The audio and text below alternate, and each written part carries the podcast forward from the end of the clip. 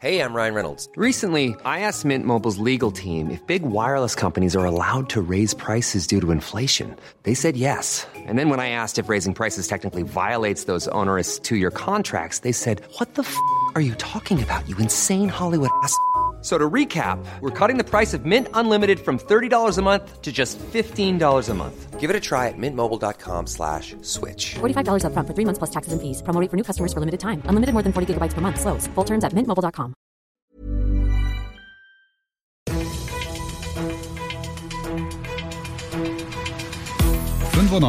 fünf Charivari, das München Briefing, Münchens erster Nachrichtenpodcast. Hallo, hier sind Markus und Larissa aus Dein Neuer Morgen. In diesem München Briefing Spezial ist unser Oberbürgermeister Dieter Reiter zu Gast. Wir haben für dich mit ihm gesprochen. Ja, der Krieg in der Ukraine stellt uns alle vor neue Herausforderungen und auch die Corona-Pandemie ist noch nicht überstanden. Was Münchens Oberbürgermeister Dieter Reiter zu diesen Themen sagt und was er auf deine Fragen antwortet, das hörst du jetzt. Schönen guten Morgen. Das Schön, dass freut Sie mich, da dass sind. es wieder geklappt hat. Freut mich auch. Schön hier zu sein. Und klar, wir wollen natürlich über ganz, ganz viele Themen jetzt in dieser Sonderstunde sprechen, die die Münchner bewegen, die München bewegt und ähm, würde direkt einsteigen, oder? Na, Mit logisch. Ihnen, Herr Reiter, ähm, glaube ich, das bestimmte Thema in unseren Herzen gerade, ähm, im Geldbeutel, in unseren Köpfen, in den Medien. Es ist die Krise in der Ukraine, der russische Überfall. Wir sehen diese schlimmen Bilder und es kommen ja auch wirklich so viele Menschen an, vor allem eben Mütter mit Kindern. Ähm, Und jetzt war am Wochenende bei der Messe München ja wirklich ein gigantisches Projekt, 2300 Bettplätze. Sie waren da selber vor Ort. Wie haben Sie das erlebt? Naja, also am Bahnhof, wo die Menschen wirklich ankommen, überwiegend, ist es schon ein Déjà-vu-Erlebnis für mich zu 2015, muss ich ganz klar sagen. Wieder kommen ganz viele Menschen, die vor Krieg fliehen, denen es schlecht geht und wieder zeigt sich München, glaube ich, von einer guten Seite. Wir haben wahnsinnig viel ehrenamtliche Unterstützung vor Ort. Wir haben ganz viele Helferinnen und Helfer. Wir haben jetzt auch mittlerweile Prozesse, die das Ehrenamt mit meinen hauptamtlichen Helferinnen und Helfern verbinden. Ja, wie geht's einem dabei? Also erstmal sieht man doch in relativ müde und ja, schon, schon äh, ja, leere Augen, muss man ganz offen sagen. Die Menschen sind seit Tagen unterwegs.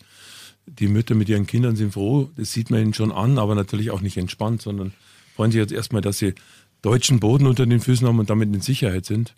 Und wir müssen uns darum kümmern, dass es halt ähm, so bleibt, dass sie froh sind, dass sie bei uns sind. Das heißt, wir haben schon ein bisschen was zu tun. Insgesamt, glaube ich, zögert man keine Sekunde und denkt auch keine Sekunde darüber nach, ob man hier das Richtige tut. Wenn diesen wahnsinnigen Krieg nicht bald ein Ende hat, dann äh, weiß man gar nicht mehr verzweifelt eigentlich daran, weil wenn man die Bilder sieht, ich kriege immer Live-Bilder aus Kiew, äh, da denkst du, das kann nicht sein, dass wir heute im Jahr 2022 noch Bilder von Krieg und zerstörten Krankenhäusern und äh, sterbenden Menschen sehen müssen. Es ist, ist ja irgendwie trotzdem schön zu sehen, wie groß die Hilfsbereitschaft hier in München ist. Sind wir da weiterhin so die Weltstadt mit Herz? Sind wir definitiv, also ganz offen. Also die ersten Spendenaufrufe, die ersten Aufrufe für Sachspenden und Geldspenden gemacht haben, haben uns die Münchner mit der Hilfsbereitschaft tatsächlich fast überfordert, weil gerade in Sach Sachspenden wurden an den Sammelstellen am ersten Tag so viel Dinge abgegeben, dass uns die am zweiten Tag schon gesagt haben, bitte, bitte, macht langsam und holt die Sachen ab, damit wir die nicht auf der Straße lagern müssen, wodurch sie dann vielleicht kaputt gehen. Also es ist eine großartige Hilfsbereitschaft. Wir haben auch Tausende von Angeboten von, von München und München Menschen aufzunehmen, Tausende wohlgemerkt in den ersten Tagen bekommen. Das ist also schon bemerkenswert. Denn auch das ist erstmal eine Überwindung, wenn man sagt, ich nehme jemanden auf, den ich gar nicht kenne.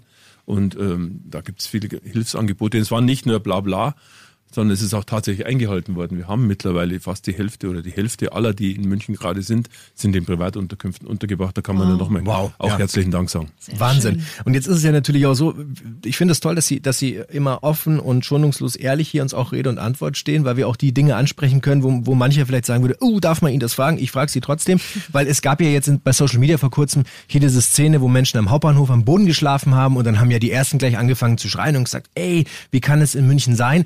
Ganz so war es ja nicht, ne? Naja, es war, das war quasi der erste Tag, Dienstagnacht, als, und für uns natürlich ungeplant, weil nicht angekündigt, einmal mehr Menschen aus der Ukraine kamen. Wir wussten es nicht und wir waren am Tag davor oder zwei Tage davor mal bis zwei Uhr nachts, weil uns da ein Zug angekündigt war am Bahnhof. Da kam der Zug einfach nicht. Finden die Kolleginnen und Kollegen natürlich nur mittelmäßig begeisternd. Und zwei Tage später kamen dann halt am Dienstagabend mehr, als wir erwartet hatten, mehr als avisiert waren. Und dann mussten einzelne, so 40, 50 Menschen leider am Boden im Hauptbahnhof schlafen. Das hat riesige Wellen geschlagen. Ich verstehe auch die, sozusagen die Aufregung der ehrenamtlichen Helferinnen und Helfer. Natürlich will das niemand. Aber ich war dann am Mittwochvormittag draußen und wir haben am Mittwoch dann noch 1000 Bettplätze geschaffen, damit uns das nicht wieder passiert. Mittlerweile musste niemand mehr auch noch annähernd am Boden schlafen, sondern wir haben, Sie haben es gerade angesprochen, in der Messe zweieinhalbtausend Plätze geschaffen. Aktuell sind wir, glaube ich, bei 4000 in der Messe draußen. Also wir sind, wir sind mit einem Puffer von ungefähr 2000 Übernachtungsplätzen unterwegs. Das heißt, das ist jetzt tatsächlich im Griff. Schwieriger wird es, wenn es noch lang dauert. Mhm. Weil die Messe, Sie haben es angesprochen, da steht Bett neben Bett. Da kann man schon mal ein, zwei, drei Nächte schlafen. Äh, aber da kannst du nicht leben, da kannst du nicht Monate verbringen. Da muss uns, also das ist das, was mir mehr Kopfzerbrechen macht. Wie gehen wir damit um, wenn die Menschen noch länger bei uns sind? Wie kann man sich das insgesamt so vorstellen? Also wenn Geflüchtete bei uns in München ankommen, wie geht es dann in den ersten Schritten weiter mit der Betreuung? Ja, genau die Frage habe ich mir auch gestellt, als ich am Mittwoch raus bin. Ich bin dann zum Zug gegangen und habe gesagt, ich gehe jetzt hierher und bin ein Geflüchteter aus Kiew oder eine geflüchtete Familie aus Kiew wie finde ich jetzt den Anlaufpunkt? Da war relativ wenig Beschilderung. Da habe ich gesagt, wie hätte ich das jetzt finden sollen? Und so kann man das ja durchspielen und sagen, äh, muss ich mich jetzt registrieren? Wie erkläre ich den Menschen, dass sie sich registrieren müssen? Äh, Verpflegung ist selbst erläutern, die steht halt dann da und mhm. trinken, das wissen die Leute selber, aber was dann weitergeht, wo sie hinkommen, wer ihnen sagt, zu welcher Unterkunft sie müssen. Wir brauchen Übersetzerinnen und Übersetzer. Ähm, Englisch funktioniert nicht, das heißt, du brauchst jemanden, der Ukrainisch oder Russisch spricht. Das haben wir alles in den ersten Tagen bewerkstelligt und dann ist es eigentlich relativ trivial. Die Menschen sagen uns dann, ob sie in München bleiben wollen oder weiterfahren. Da gibt es ganz viele. Also wir haben 13.000 Menschen sind bis jetzt bei uns angekommen und 7.000, gut 7.000 sind hier. Das heißt, 6.000 haben andere Dispositionen. Die mussten zwar einmal bei uns übernachten, weil keine Züge mehr gingen, sind aber dann am nächsten Tag irgendwo weitergefahren. Also es gibt offenbar ganz viele, die Freunde, Verwandte irgendwo in Deutschland oder auch in anderen Ländern haben. Und für die brauchst du dann eine Zugkarte, die beschaffen wir dann und dann fahren die am nächsten Tag weiter. Also es ist schon eine bemerkenswerte Zahl. Und die, die hier bleiben, da muss man dann schauen, dass man sie in eine vernünftige Unterkunft bringt. Da sind wir beim Zwischenschritt, muss man auch klar sagen. Ich habe es gerade gesagt mit der Messe. Äh, was wir gleichzeitig parallel seit einer Woche natürlich tun, ist wieder an das Thema äh, Unterkünfte rangehen. Man kann die Menschen auch nicht dauerhaft in, in Leichtbauhallen unterbringen, sondern du brauchst sowas, wie wir 2014, 15 gemacht haben. Entweder Containerlösungen oder tatsächlich äh, Unterbringungsmöglichkeiten in festen Häusern. Ja, das müssen wir jetzt bauen und weil wir müssen davon ausgehen, dass nicht alle, äh, die wollen zwar alle wieder zurück also wenn du mit denen redest, die haben alle die große Hoffnung, innerhalb weniger Tage oder Wochen wieder zurückzukennen in die, mhm. in die Ukraine. Ganz ehrlich, wenn ich die Bilder sehe, die ich jeden Tag krieg, ähm, die Hoffnung ist äh, überschaubar, dass man da in den nächsten Tagen, Wochen oder Monaten wieder einfach zurückkehren kann. Das heißt, wir müssen uns um längerfristige Unterkunft, um Integration kümmern, um Schule für, für die Kids, die da kommen, kommen ja ganz viele Kinder, um Kinderbetreuung, weil viele von den Frauen, mit denen ich gesprochen habe, wollen arbeiten bei uns. Mhm. Also das ist schon äh, eine richtige Aufgabe, die weit über das hinausgeht, ihnen jetzt einen Schlafplatz zu bieten. Ja, und das hat genau, das kostet ja auch alles Geld, ne? Also das darf man ja nicht vergessen. Ähm, das sind ja so viele Schritte, die Sie jetzt angesprochen haben, so eine Wahnsinnsmaschinerie. Ähm, jetzt hat unser Ministerpräsident Markus Söder gesagt, ja, es gibt äh, bis zu einer Milliarde Unterstützung für Kommunen jetzt vor kurzem. Ähm, wüssten Sie schon, wofür Sie das Geld jetzt ausgeben, dann handfest? Ja, das ist, das ist nicht ganz so einfach zu beantworten, weil ich war gestern bei der äh, Konferenz mit dem Ministerpräsidenten, hat er die Milliarde so nicht erwähnt. Da waren ihm wahrscheinlich zu viele Bürgermeister und Landräte dabei, die ihm gleich eine Rechnung geschickt hätten. Also er hat es dann danach in der Presse gesagt, äh, er weiß, warum er das differenziert. Nein, im Ernst. Also wir haben bis jetzt tatsächlich vom Bund und vom Land sehr, sehr viel erstattet bekommen von den ganzen Aufwendungen. Und ich bin weiter guter Dinge, dass wir das als gesamtdeutsche Aufgabe begreifen und dass da nicht gefeilscht wird. Ich in München rede derzeit tatsächlich nicht über Geld weil wir haben Hotels angemietet, wir haben alles getan. Das kostet richtig Geld, mhm. aber das ist derzeit nicht wichtig, ganz ehrlich. Wir schauen mal, dass wir das im Nachgang wieder kriegen. Da bin ich guter Dinge, aber aktuell kann ich nicht feilschen, ich kann nicht drüber nachdenken, ob Babynahrung gerade teurer ist oder nicht oder ob die Hotels vielleicht noch äh, runterhandelbar wären, sondern wir müssen da einfach von der Hand im Mund leben. Das tun wir, weil wir, glaube ich, die richtigen Dinge tun. Falls du gerade eingeschaltet hast, du bist mittendrin in der großen Sondersendung hier bei uns auf 95.5 Charivari München Radio. Wir stellen heute deine Fragen an unseren OB Dieter Reiter. Ähm, ja, Und wir haben uns gedacht, auch wir wollen natürlich helfen. Klar, wir haben eine große Spendenaktion ins Leben gerufen. Vielleicht haben Sie es mitbekommen, Herr Reiter. Wir haben uns gefragt, was geht schnell, was kann jeder machen ähm, und haben uns dafür entschieden, dass wir die SMS-Spende ins Leben rufen. Also man schickt einfach eine SMS an eine einfache Nummer. Die 44844 und es braucht tatsächlich nur ein einziges Stichwort Hilfe. Und dann werden 10 Euro von der Telefonrechnung abgebucht. Finde ich super, ganz ehrlich, weil ich habe es schon erwähnt, Sachspenden sind auch gut, aber Geldspenden sind insoweit besser, als man halt flexibel reagieren kann und genau die Dinge beschaffen, die gerade benötigt werden. Das ändert sich auch gefühlt jeden das Tag. Das ändert sich gefühlt jeden Tag. Wir haben auf unserer Homepage, schreiben wir ja immer, was wir gerade noch brauchen. Also insoweit herzlichen Dank auch an Charivari ich glaube, hier helfen wieder ganz, ganz viele zusammen und das ist einfach grandios in München. Wir wollen dir ja immer sagen, was in München gerade passiert und wer könnte das besser als unser Stadtoberhaupt, unser Oberbürgermeister Dieter Reiter, regelmäßig hier in der Show zu Gast, jetzt auch wieder seit neun. Guten Morgen. Schönen guten Morgen. Schön, dass Sie es geschafft haben, zu uns zu kommen. Sehr gerne. Ja, und wir sprechen klar über das, was München jetzt gerade beschäftigt und ähm, München ist ja die Partnerstadt von Kiew. Ähm, Sie kriegen ja regelmäßig auch Updates aus Kiew, haben Sie uns erzählt? Ja. Leider nichts Erfreuliches. Genau, richtig. Ähm, aber Sie wissen ganz genau, wie es da an, wie es da ausschaut. Und Anfang der vergangenen Woche haben wir ja berichtet, da gab es doch diesen Hilfstransport. Ne? Ein 170 Tonnen Hilfsgüter bestückter Zug ähm, ist losgefahren und irgendwie haben wir dann nichts mehr gehört. Und auch viele Hörerinnen und Hörer haben uns gefragt, hey, was ist eigentlich mit dem Zug passiert? Können wo, Sie uns wo da ist was der erzählen? Hin, genau. Ja, das verstehe ich. Ich habe mich auch gefragt. Äh, natürlich ist es, solange er in Deutschland noch unterwegs war, relativ einfach, Nachrichten zu erhalten. Aber sobald er dann die Grenze überschritten hat, haben wir auch mal ein, zwei Tage keinen Kontakt gehabt. Mittlerweile kann ich, um das Ergebnis gleich vorwegzunehmen, sagen, dass er gestern mit 99-prozentiger Wahrscheinlichkeit angekommen ist, sagt Gut. uns die Bahn. Und wir warten auf die offizielle Bestätigung äh, aus Kiew. Aber ich glaube, man kann den Hörerinnen und Hörern sagen, alle, die da was geleistet haben, äh, er ist angekommen. Es hat sehr lang gedauert. Äh, das sind schwierige Zeiten da. Man muss äh, die, Lok, wechseln. Äh, spätestens dann, wenn von Polen nach in die Ukraine muss, muss das Zugmaterial gewechselt werden. Das hat alles gedauert. Ich bin sehr glücklich, wenn wirklich diese, diese vielen Tonnen Hilfsgüter tatsächlich ankommen, denn Sie haben es angesprochen, wenn ich die Bilder sehe, die mir äh, Vitali Klitschko zukommen lässt aus Kiew, dann weiß man, Dort wird dringend äh, Unterstützung benötigt. Also ich bin ganz glücklich. Hm, insoweit kann die Bahn aber nichts dafür, muss man vielleicht gleich mal richtig stellen. Ausnahmsweise, man schimpft ja gelegentlich auf die Bahn, dass es nicht so pünktlich geht, aber in dem Fall können sie nichts dafür. Ja, vor allem, man muss ja auch sagen, es ist ja auch ein Sicherheitsaspekt gewesen, ja, dass man natürlich. nicht genau sagt, wo der Zug gerade ist, weil leider ähm, ist auch nicht auszuschließen, dass dann genau so mit den Hilfsgütern Dinge passieren, die wir alle nicht wollen. Ja. Okay. Wie laufen denn insgesamt diese Gespräche mit Vitali Klitschko so ab? Sie haben gesagt, äh, so gut wie täglich, dass Sie im Austausch mit ihm sind. Ähm, vor allem, wie fühlt sich auch für Sie an? Ich meine, Sie wissen, dass er in seiner Stadt wirklich ums Überleben kämpft.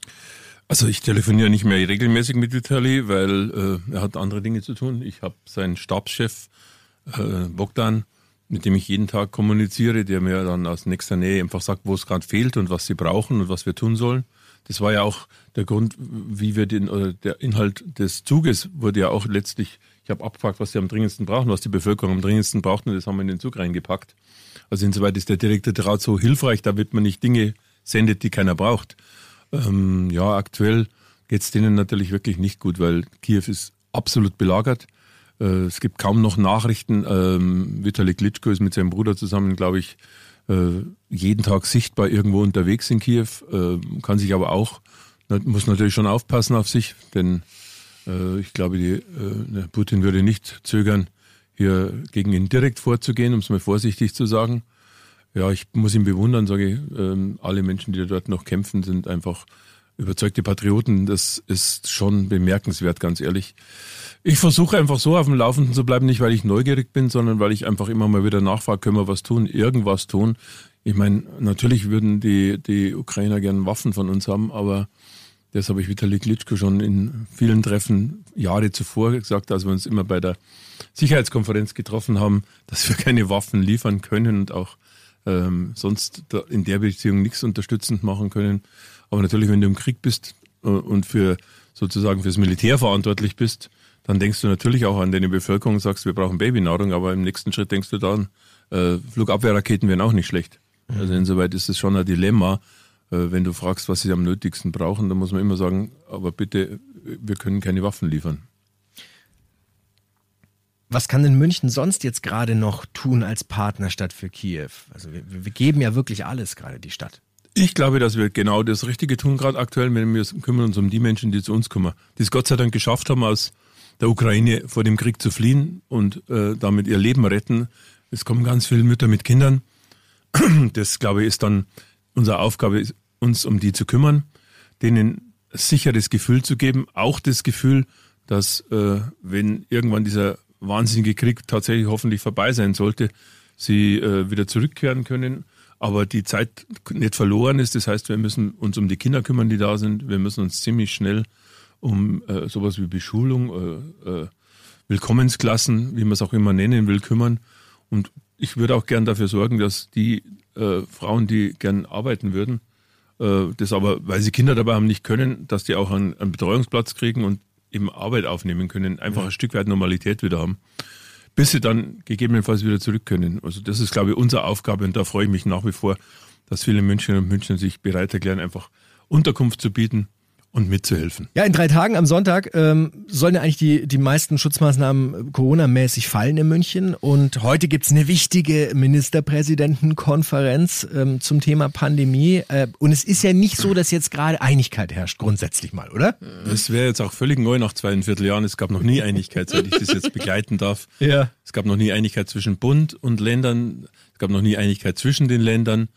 Und es gab immer Bayern, die immer noch ganz besonders was anderes gemacht haben wie alle anderen haben uns dran gewöhnt. Ähm, was rauskommt, weiß ich derzeit auch noch nicht. Aber es spannend. gibt ja zum Beispiel das Thema Maskenpflicht in Innenräumen. Ja, die einen sagen, wir schaffen es ab. Markus Söder sagt, nee, das ist falsch. Was halten Sie davon? Haben Sie da ein gutes Gefühl, wenn man das jetzt wieder abschaffen würde? Naja, gut, das Gefühl ist alles überschaubar, relativ. Ich, ich weiß nur, dass wir jetzt seit zweieinviertel Jahren quasi uns schon sehr, sehr vielen Einschränkungen gegenüber gesehen haben. Und wenn ich eine persönliche Einschränkung noch halbwegs akzeptieren kann, dann ist es tatsächlich die Maskenpflicht in, in geschlossenen Räumen und vielleicht in der U-Bahn oder äh, im öffentlichen Nahverkehr. Das kann ich noch akzeptieren. Wir wissen auch ganz ehrlich von meinen Kliniken, dass wir wegen dieser Maskenpflicht beispielsweise dieses Jahr dramatisch weniger Grippefälle hatten, also fast mhm. 90 Prozent Ja. weniger, weil sich die Menschen halt durch die Maske nicht nur nicht mit Corona anstecken, sondern auch nicht mit Grippeviren. Also insoweit glaube ich, ist das eine Maßnahme, mit, da kann man noch eine Zeit lang damit leben. Äh, Spaß macht's auch keinen, muss ich ganz deutlich sagen, wenn ich ins Kino gehe oder ein Konzert anschaue, zweieinhalb Stunden mit der Maske da drin zu sitzen, ist nur mäßig spaßbehaftet, ganz ehrlich. Und deswegen glaube ich, wird's dann auch Zeit, dass man über die äh, Abschaffung aller Maßnahmen mal nachdenkt.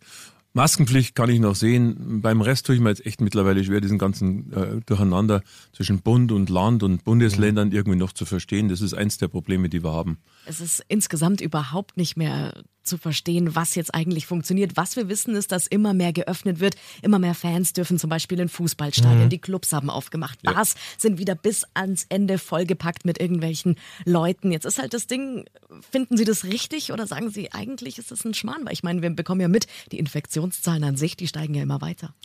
Ja, die Zahl der Infizierten ist so hoch wie noch nie. Das sind zwei, in den letzten zwei Jahre. Mm, Das ist eigentlich eine sehr, sehr beunruhigende Nachricht. Andererseits kann ich natürlich sagen, mit Kenntnis der Belegungszahlen meiner Kliniken, dass die Belegungszahlen der Kliniken im Vergleich zur Inzidenz natürlich äh, keineswegs so hoch sind, wie wir sie erwarten müssten, wenn wir schauen, dass wir jeden Tag 6000 neue Infizierte haben, sondern die Zahl der Corona-Patienten, insbesondere die auf den Intensivstationen, ist im Bereich von 10 bis 15 Prozent maximal. Da waren wir bei Inzidenz von 50 schon bei 90 Prozent Corona-Patienten. Also es gibt diesen unmittelbaren Zusammenhang zwischen Inzidenz und tatsächlich Menschen, die ernsthaft erkranken, nicht mehr so sehr. Das liegt natürlich daran, dass drei Viertel der Münchnerinnen und Münchner Gott sei Dank geimpft sind. Und äh, muss ja auch sich irgendwo bemerkbar machen, sonst wären die ganzen Impfungen ja eigentlich völlig umsonst gewesen. Also insoweit ist es für mich schon klar, dass ich jetzt nach zweieinviertel Jahren sagen muss, also jetzt braucht es dann irgendwann wieder einen normalen Sommer. Und da werde ich auch entsprechend argumentieren, ganz ehrlich. Und äh, wir wissen alle, nichts ist in Stein gemeißelt. Sollte sich wieder dramatische Änderungen ergeben, dann wird auch die Regierung, die Bundes- und die Landesregierung und wir, soweit wir zuständig sind, auch wieder reagieren. Aber erstmal würde ich gerne ein bisschen Normalität ins Leben bringen. So, und ich glaube, da, da wollen wir Sie alle gerne im Wort nehmen. Das würden wir uns alle wünschen. Wenn wir über einen schönen normalen Sommer sprechen, sprechen wir in München logischerweise auch über Volksfeste und das Frühlingsfest. Wir haben gerade drüber geredet. Frühlingsfest, ja oder nein? Also Frühlingsfest gern ja, wenn ein paar Hygieneregeln eingehalten werden. Da sind wir, glaube ich, noch mit dem Veranstalter in Gesprächen. Ich würde es begrüßen, wenn es äh, Ende April, glaube ich, wird es beginnen bis, bis in Mai rein. Ja, wenn es mal wieder sowas wie ein Volksfest gäbe nach zweieinviertel Jahren, ganz ehrlich, das würde die Stimmung, glaube ich, schon aufhellen insgesamt. Dann habe ich jetzt hier ähm, Ihren Wiesenchef Clemens Baumgärtner mit folgender Aussage. Dieses Jahr gibt es eine Wiesen. Wir haben jetzt noch bis Anfang April die Regelungen 2G und 3G, wie sie in der Gastronomie gelten, auch für die Volksfeste. Aber danach werden auch diese Regeln sehr wahrscheinlich wegfallen. Und nachdem wir keine Mengenbeschränkungen haben und auch keine Beschränkungen, äh, was die Abstände angeht, werden wir dieses Jahr eine Wiesen haben, wie wir sie einfach schon immer gekannt haben. Und das freut mich total. Deswegen Wiesen 2022. Sie wird stattfinden. Wir freuen uns drauf. Okay, Oh. Alter, da geht er schon mal richtig nach vorne. Das ist eine Aussage vom Clemens Wiesenchef. Baumgärtner, der Wiesenchef. Was sagt jetzt unser Oberbürgermeister dazu? Ja, ich mag optimistische Menschen und Clemens Baumgärtner ist offenbar sehr optimistisch. Äh, Ich habe ja auch schon gesagt, ich möchte gerne die Wiesen stattfinden lassen. Allerdings in einem Punkt muss ich ihm dann schon äh, widersprechen. Ich glaube nicht, dass es eine unbeschränkte Wiesen geben wird. Egal, ob jetzt diese ganzen Vorschriften fallen werden. Also man muss sich einfach vorstellen, das ist das weltweit größte Volksfest. Da kommen Menschen aus allen Ländern. Da kommen Menschen aus Asien, aus Indien, aus Amerika mit noch viel, viel höheren Krankheitszahlen, äh, Infektionszahlen. Ähm, nachdem ich das Ganze dann am Schluss verantworten muss, werde ich mir das gut überlegen. Also ich tippe eher drauf, dass wir Wiesen haben werden, aber dann mit entsprechenden äh, Zugangsbeschränkungen. Mal abgesehen davon, dass wir gerade natürlich einen Krieg haben und ähm, das ist natürlich auch ein Punkt, der würde mir die Feierlaune verderben, sollten wir nicht diesen wahnsinnigen Krieg äh, dann hinter uns gelassen haben. Aber das, glaube ich, habe ich gute Hoffnung, dass es wenigstens äh, bis dahin keinen Krieg mehr in der Ukraine gibt. Das muss man einfach erwähnen, weil es mir schon auch einfach die Gedanken schwer macht, über einfach darüber nachzudenken, machen wir das größte Volksfest der Welt. Ähm, aber ich hoffe, dass der Gedanke dann aus dem, äh, meinem Kopf verschwinden kann. Und dann geht es darum, wie stellt man sicher, dass sich Menschen da nicht massenhaft anstecken.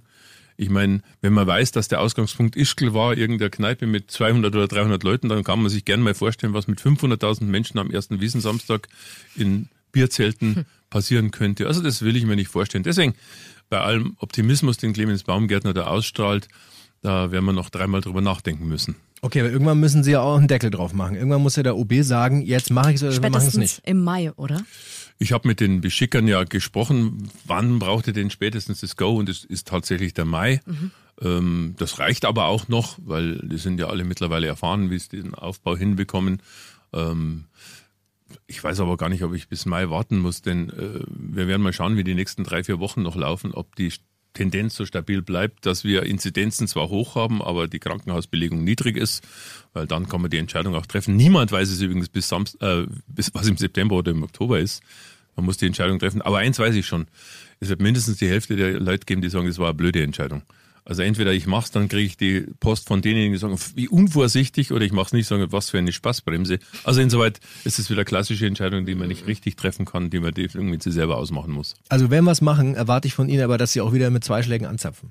Das, Da wird nicht gelumpt ich dieses bin Jahr. komplett aus der Übung, aber da würde ich gerne ins Trainingslager gehen, wenn es wieder geht. Absolut. Wir würden das sehr gerne unterstützen von 95.5 Charivari. Wenn du gerade eingeschaltet hast, du bist mittendrin in der Sondersendung. Unser Oberbürgermeister Dieter Reiter ist zu Gast und steht auch deinen Fragen Rede und Antwort. Ganz, ganz viele tolle Fragen sind reingekommen von dir. Es ist wirklich einiges reingekommen und ich Ja. würde sagen, wir starten einfach gleich mal ähm, mit einer Frage, bei der es um die Kiddies bei uns in München Stadt und Land geht. Hallo, hier ist Marco aus Großhadern. Ich habe eine Frage an den Oberbürgermeister. Die Kinder waren ja lange im Homeschooling und haben meiner Meinung nach viel verpasst. Was sagen Sie den Eltern, was die Schulbildung ihrer Kinder angeht? Naja, das, was ich immer gesagt habe, dass natürlich Homeschooling nur der Corona-Pandemie geschuldet war und natürlich der, der Rücksicht auf die Gesundheit ihrer Kinder. Ich war nie ein Freund von Homeschooling und äh, das ist, habe ich auch von Anfang an so gesagt.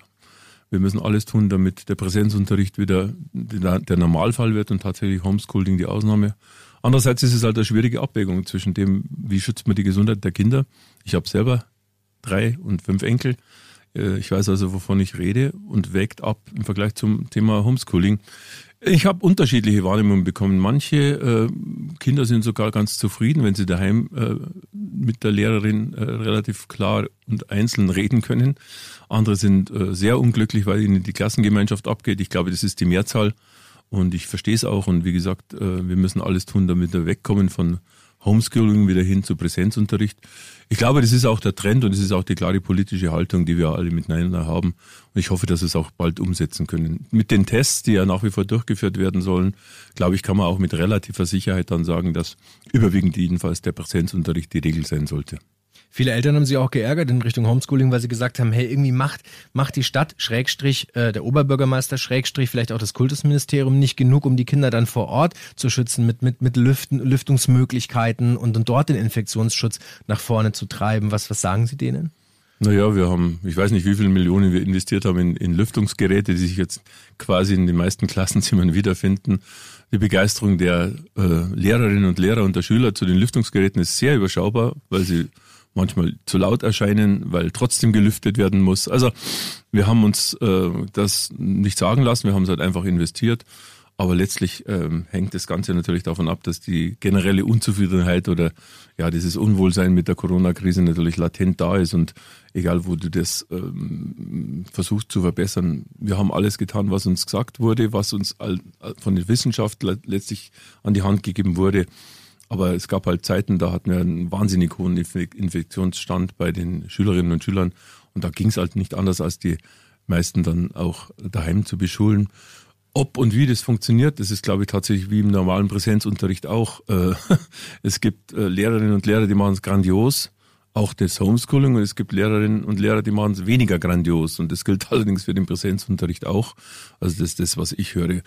Ich möchte jedenfalls gern, dass wir jetzt uns von dem Thema wieder verabschieden und tatsächlich wieder im Präsenzunterricht halten. Das wäre richtig zu wünschen ähm, für alle Kinder, für alle Lehrerinnen und Lehrer und für die Eltern. Die nächste Frage dreht sich um Verkehr und Parkplätze. Guten Morgen, Herr Reiter, hier ist Tobi aus dem Glockenbachviertel. Bei uns werden Fahrradparkplätze, Schranigärten und Elektrosäulen immer häufiger, sodass ich gar keinen Parkplatz für das Auto mehr finde.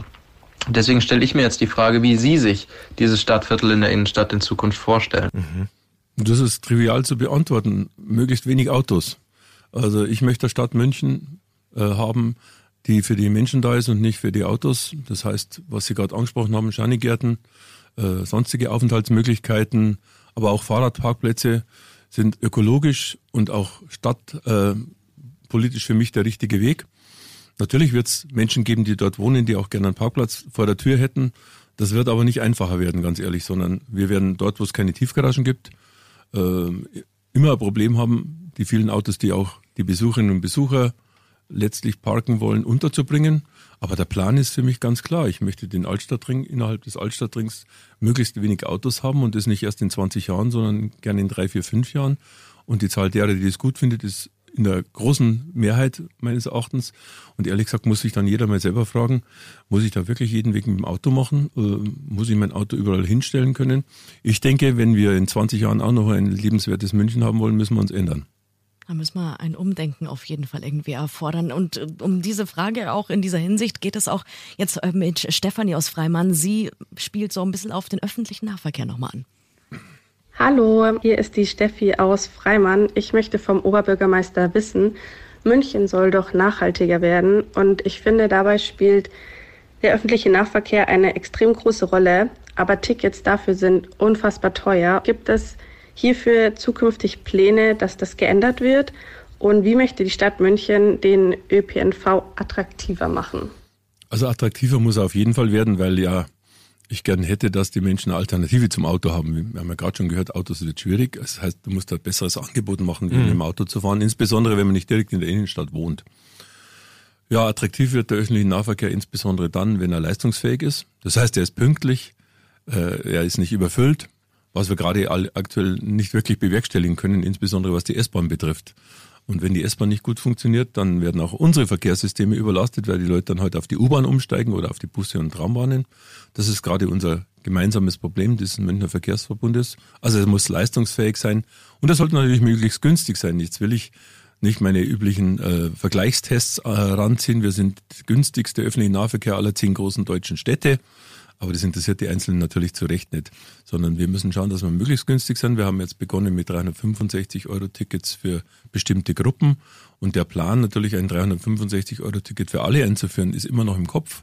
Das kostet halt richtig viel Geld. Da reden wir von dicken dreistelligen Millionenbeträgen, die der Stadt dann an Einnahmen entgehen. Die muss man auf anderer Ebene irgendwo wieder einsparen oder mehr einnehmen. Aber trotzdem, wenn wir die Verkehrswende ernst nehmen, und ich tue es, dann müssen wir tatsächlich schauen, dass der öffentliche Nahverkehr das zentrale Beförderungssystem wird für die Menschen in München. Und deswegen werden wir auch weiterhin alles versuchen, den Nahverkehr so günstig wie möglich zu machen. Wir haben ganz viele Vergünstigungsgruppen, wirklich äh, Schüler, Studenten, ältere, sozial äh, Schwächere. Ähm, ich habe mal bei einer Sitzung gesagt, ich weiß gar nicht, ob es überhaupt noch Menschen gibt, die den normalen Tarif bezahlen. Aber es gibt offenbar welche, liebe Steffi. Aber insgesamt, wie gesagt, glaube ich, müssen wir einfach daran arbeiten, dass es noch günstiger, aber vor allem auch leistungsfähiger wird. Mhm. Gar okay. nicht so einfach jetzt aktuell. Also zum einen jetzt äh, mit den mit den hohen Benzinpreisen, äh, dann zusätzlich die U3 und U6, wo gerade gebaut wird, wie sonst was. Also da merken wir schon, da gibt es einige Stellschrauben noch. Aber gibt es da auch ein Stichdatum, dass Sie sagen, so ich möchte in den nächsten ein, zwei, drei, vier Jahren möchte ich das und das erreicht haben? Naja, also wir müssen jetzt erstmal schauen, das was die Hörerinnen und Hörer ja täglich erleben, dass wir unsere Infrastruktur erstmal wieder auf die aktuelle äh, Lage bringen. Wir haben 50 Jahre alte U-Bahnen, wir haben ähm, alte U-Bahnhöfe, das merken die Hörerinnen und Hörer erst, wenn es fertig sind. Bis dahin gibt es nur Ärger wegen am Stau. Ich hätte gerne in mindestens, sagen wir mal, drei, vier Jahren wieder einen, einen öffentlichen Nahverkehr, der deutlich leistungsfähiger ist als jetzt. Das werden wir überwiegend mit Bussen schaffen. Wir haben mehrere Tramlinien in Planung. Wir haben U-Bahn-Linien, die wir uns vor der Brust haben. Die kosten allerdings mittlerweile Milliarden. Das heißt, da muss auch der Bund äh, natürlich äh, unbedingt äh, Finanzierungszusage machen, sonst kann ich meinem Stadtrat gar nicht vorschlagen, solche U-Bahnen überhaupt zu bauen. Mhm. Dazu bin ich in Berlin eifrig unterwegs, äh, dafür zu werben, dass wenn man die Verkehrswende in Sonntagsreden immer predigt, natürlich auch Geld eine Rolle spielt.